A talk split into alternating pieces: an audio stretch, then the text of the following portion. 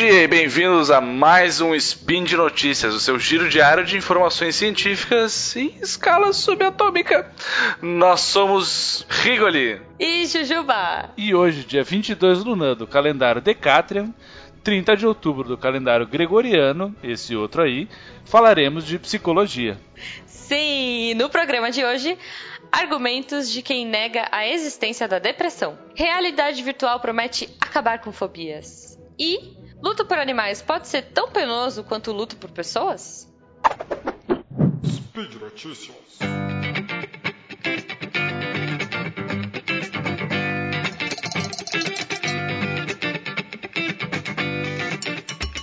Então, Jujuba, a, a depressão costuma ser bastante negada pelas pessoas por aí, né? Não raro a gente ouve coisas do tipo não é uma enfermidade clínica. Ah, não fica triste. É só não pensar. Exatamente. né? Fica bom, né?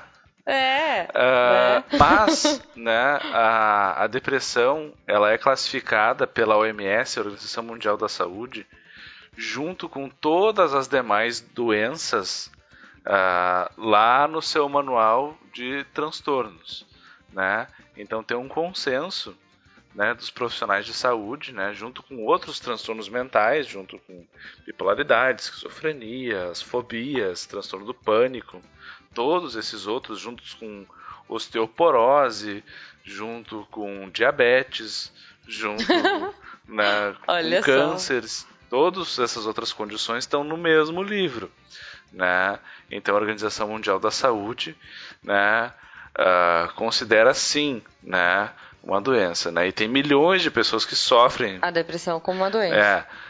É uma doença, é um transtorno emocional. Uhum. Claro, ela não vai sair uma pereba no teu braço porque isso tem depressão, né? Tu não vai, né? ela não é uma doença que causa Sim. alterações físicas, né?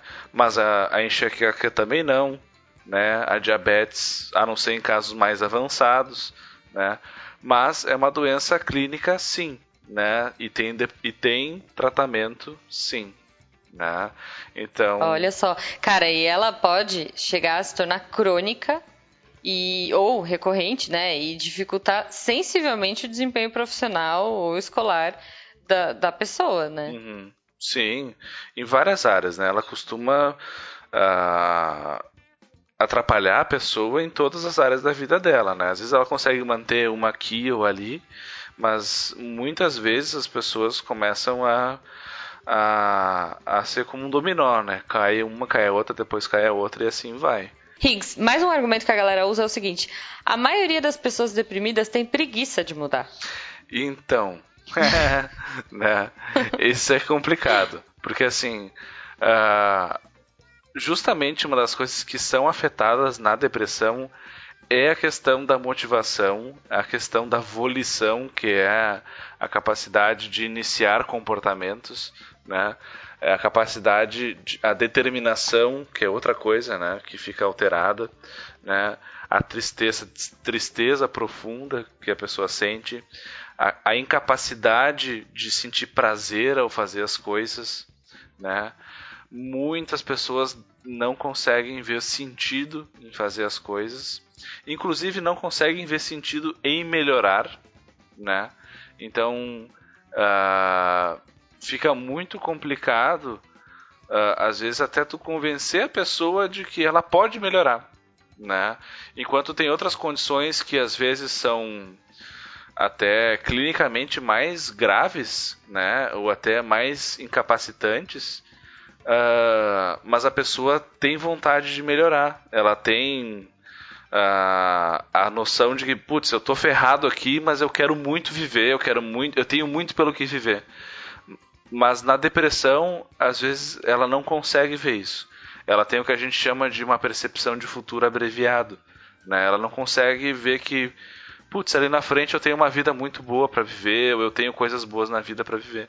Então, assim, não é preguiça, é realmente uma incapacidade a nível neuroquímico, né, de levantar, ir lá e fazer coisas. Né? Não é preguiça.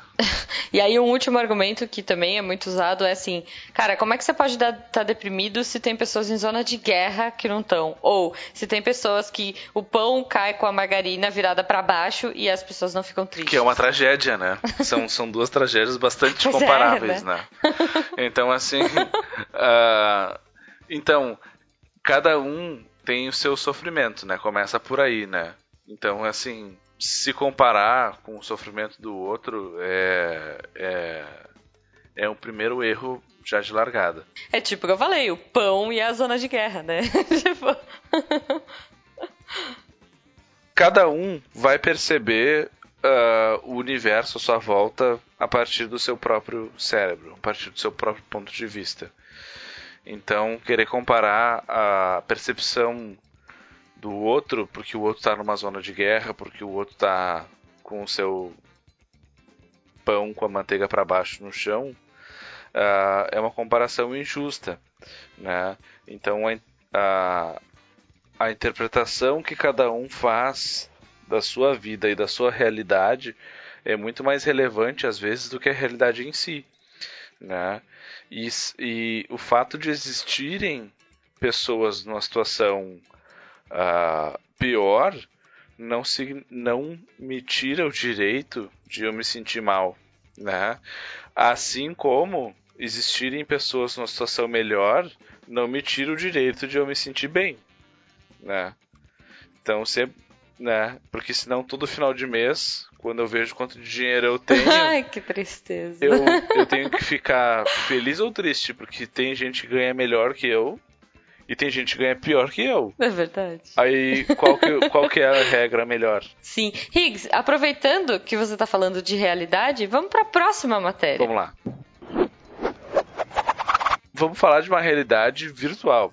Né? Agora está na moda, pela milésima vez, vamos ver se agora pega. Agora o papo não é mais depressão, o papo é fobia específica. O que, que a gente está tentando dessa vez tratar? o tratamento da fobia específica, assim, mais eficaz é o que a gente chama de terapia de exposição, que é basicamente a gente expor de forma gradual e repetida até gerar habituação na pessoa aos estímulos fóbicos, né? Então, assim, digamos que a Jujuba tem uma fobia, vamos dizer, deixa eu pensar aleatoriamente aqui, besouros né? Ah! né? Credo. Eu vou expor ela a, gradualmente a, a, uma imagem de um besouro, um besouro de pelúcia e assim por diante, até chegar num besouro de verdade, uhum. que ela vai ficar segurando na mão um besourão gigantesco. Nem pensar. E dar uma, e, bitoquinha nele, né? Ah, meu Deus! Uh, só que assim, o que a gente faz com as situações que não tem como fazer? Isso. Por exemplo, quem tem fobia de andar de avião. Ué, andar de avião né? Não. Tipo, eu não sei os demais psicólogos, mas eu não tenho um avião parado no pátio do meu consultório toda vez que eu preciso levar um paciente Pô, ali. Como assim? É, ainda não cheguei nesse patamar do meu consultório. Tá. Então, uma alternativa está sendo o uso de realidade virtual, né? Onde a gente coloca as pessoas dentro de um óculos de realidade virtual, né, um head mount display, né, e a gente gera um, um, ambiente ali onde a pessoa fica imersa e ela começa a enfrentar os, os mais variados cenários de realidade virtual. Né, onde ela entra no avião, ela fica lá dentro, aí tem turbulência, tem chuva, e é relativamente seguro, né? Porque assim, a pessoa está dentro do seu consultório. Exatamente. Apesar de, eh, psicologicamente, imagino que ela está passando por tudo aquilo, né? É, mas ela não está. Se ela tirar aquele óculos, Exatamente. tá tudo Exatamente. certo. Exatamente. Aí tu trouxe um, um ponto muito importante. É desconfortável, mas é seguro, né? A gente confunde muito uh, o que nos causa medo e aquilo que de fato é perigoso, né? E essa é a, é a, grande sacada, né? O pior que pode acontecer é a pessoa cair da cadeira, né? Mas isso não é tão perigoso assim, né? Convenhamos. Sim, sim, com certeza. Não, com certeza. E os estudos com realidade virtual têm mostrado cada vez mais uh, eficácia, inclusive com casos em que eles não foram responsivos, responsivos aos tratamentos clássicos, né? Então, pacientes que não, não responderam bem aos tratamentos que a gente já faz, conseguem responder bem ao tratamento com realidade virtual.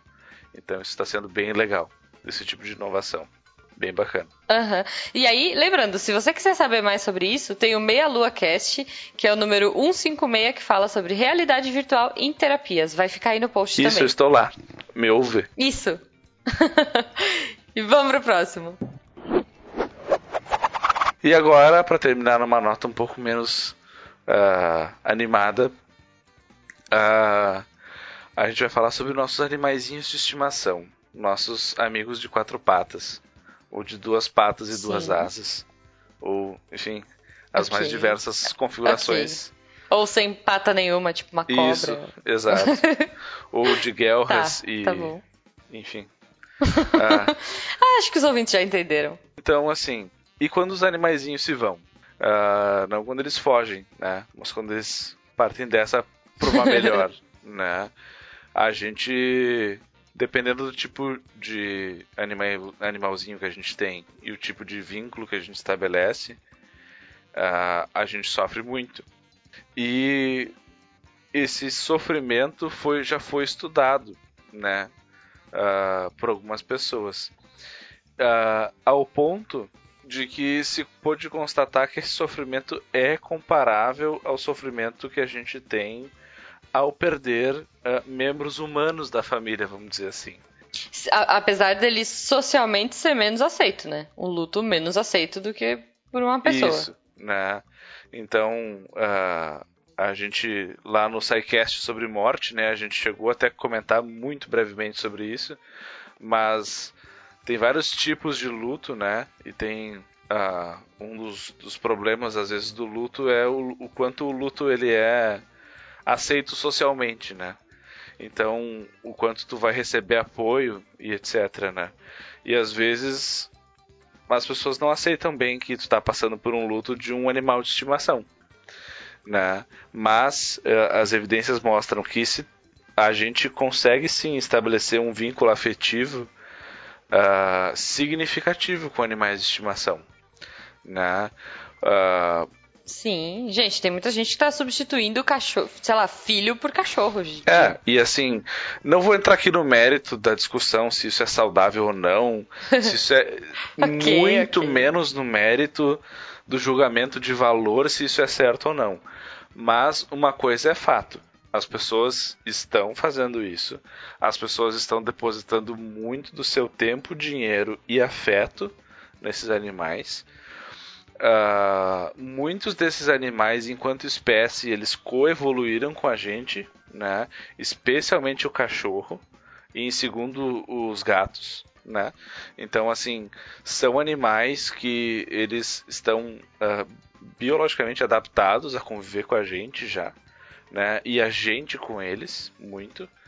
Então, assim, não é por acaso que essas coisas estão acontecendo, né? Sim, tem um fenômeno parte cultural, mas assim, a, a teoria do apego, inclusive do John Bowlby, ele já demonstra que a gente, enquanto primatas, né, enquanto mamíferos, a gente estabelece esses vínculos de apego, né? Então, assim, a gente uh, faz isso com outros primatas, a gente faz isso com outros mamíferos, né? Quando a gente, eu, eu costumo chamar, né, nas minhas aulas de efeito O, né? Que é quando a gente vê qualquer imagem de mamífero filhote, né?